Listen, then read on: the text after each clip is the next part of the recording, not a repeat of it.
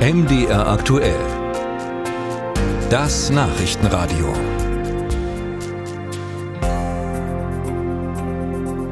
Es ist schon erschreckend, was wir da in Frankreich gerade sehen oder gesehen haben in den letzten Tagen. Angezündete Autos, geplünderte Geschäfte, Attacken auf Wohnhäuser von Politikern. Und viele fragen sich, gibt es solche heruntergekommenen Vorstädte, also sowas wie diese Banlieues, auch bei uns? Geprägt von hoher Arbeitslosigkeit und Kriminalität mit ähnlich großem sozialen Sprengstoff? Sarah Bötscher hat einige Fachleute gefragt. Erfurt Nord. Problemviertel. Armensiedlung. Sozialer Brennpunkt. Erzähl mal einen Arbeitgeber, jo, du kommst aus dem Knast, ein bisschen Subsidiprogramm. Wer nimmt ihn nicht da? So beginnt fast jede Doku über das Leben in einer Plattenbausiedlung. Dramatische Musik, Geschichten von Arbeitslosigkeit vor grauem Beton. Ein Stigma, das die Bewohnerinnen und Bewohner nur schwer loswerden, sagt Johanna Ludwig. Sie ist Quartiermanagerin in Halle Neustadt, ein Viertel, das als typisches Problemviertel gilt. Es sind Menschen, die einfach nicht so viel Einkommen haben, die sich nicht so viel leisten können. Und da wir nun mal in einer Leistungsgesellschaft leben, wird darauf eher negativ geguckt und ich habe die Erfahrung gemacht, dass es erstmal sehr nette Menschen sind, ähm, die zum großen Teil sehr sozial miteinander umgehen in ihren Nachbarschaften. Ludwig versucht seit Jahren, das negative Image von Halle Neustadt zu ändern. Es gibt Kiezfeste, Lesepatenschaften, Sozialarbeiter, die immer wieder mit Bewohnern ins Gespräch kommen.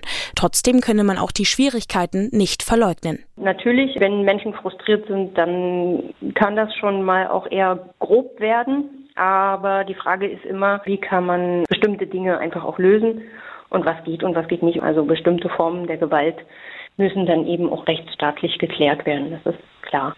Aber wenn ich mit Leuten ins Gespräch komme und die auch immer sagen, na ja, hier ist so viel Kriminalität, dann frage ich immer als allererstes, ist Ihnen selber schon mal was passiert? Kennen Sie jemanden, dem was passiert ist? Und in der Regel kommt ein Nein. Einen Vergleich mit Frankreich findet Johanna Ludwig grundsätzlich schwierig. Vor allem so heftige Ausschreitungen gäbe es hier nicht. Ähnlich sieht das Bernhard Küper, Landesgeschäftsführer des Städte- und Gemeindebunds Sachsen-Anhalts. Die Lage in Frankreich ist also grundsätzlich schon noch eine andere. Äh, dort haben wir es äh, mit einem Zentralstaat zu tun, in dem ein sehr hoher äh, Migrationsdruck herrscht. Dort ist die Integrationsarbeit also auch nicht so gelaufen, wie man sich das hätte vorstellen können. Also auch da sollte man nicht mit Steinen schmeißen. Also auch Integration äh, in Deutschland ist also deutlich verbesserungswürdig. Allerdings in Frankreich hat man da, glaube ich, auch noch sehr viele Hausaufgaben zu tun. Und wenn die Integration besser laufe, habe das auch Einfluss auf Stadtviertel. Als Beispiel nennt Küper Städte, in denen Geflüchtete nicht konzentriert in einem Quartier untergebracht wurden, sondern an unterschiedlichen Orten. Das habe den Austausch untereinander erleichtert. Neben fehlender Integration liege es aber auch am sozialen Wohnungsbau, meint Carsten Rieder vom Gemeinde- und Städtebund Thüringen. Das, was uns im Moment ja fehlt, ist tatsächlich die entsprechende Unterstützung also wenn der Bund versprochen hat, 400.000 Wohnungen im Jahr zu bauen und letztlich landen wir vielleicht bei 200.000, dann ist dieses Ziel der Entzerrung von Spannungen vor Ort einfach nicht erreichbar. Und dadurch gäbe es auch weiter Stadtviertel, in denen Menschen sich sozial benachteiligt fühlen würden. Von Zuständen wie in Frankreich sei man aber zum Glück noch entfernt.